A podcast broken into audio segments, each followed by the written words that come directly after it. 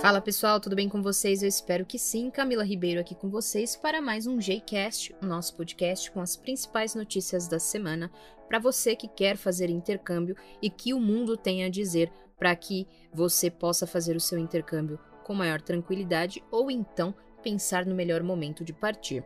E eu já começo com informações do Chile, que será o primeiro país da América Latina a adotar a quarta dose da vacina contra a Covid-19.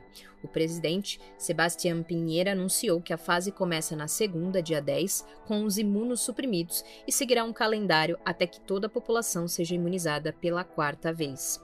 E na Argentina, também há recorde de novas infecções diárias, com quase 110 mil pessoas infectadas pelo coronavírus. Apesar do número alto, a ministra da Saúde argentina tranquilizou a população, já que a grande maioria dos casos são leves ou moderados, não sobrecarregando assim o sistema de saúde nem superlotando os leitos de hospitais. Ainda assim, todos aqueles que estão visitando o país precisam seguir os protocolos de biossegurança para evitar transtornos.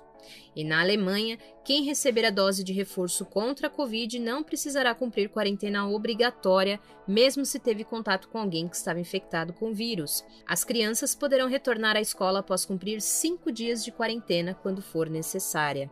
E algumas companhias aéreas alertam passageiros sobre a possibilidade de cancelamento de voo por falta de tripulação para os serviços aéreos, com o aumento de casos de gripe Covid entre pilotos e comissários, a ANAC tem atuado para que a saúde desses funcionários seja preservada e também a dos passageiros. A participação da ANAC tem como objetivo minimizar o impacto nos voos.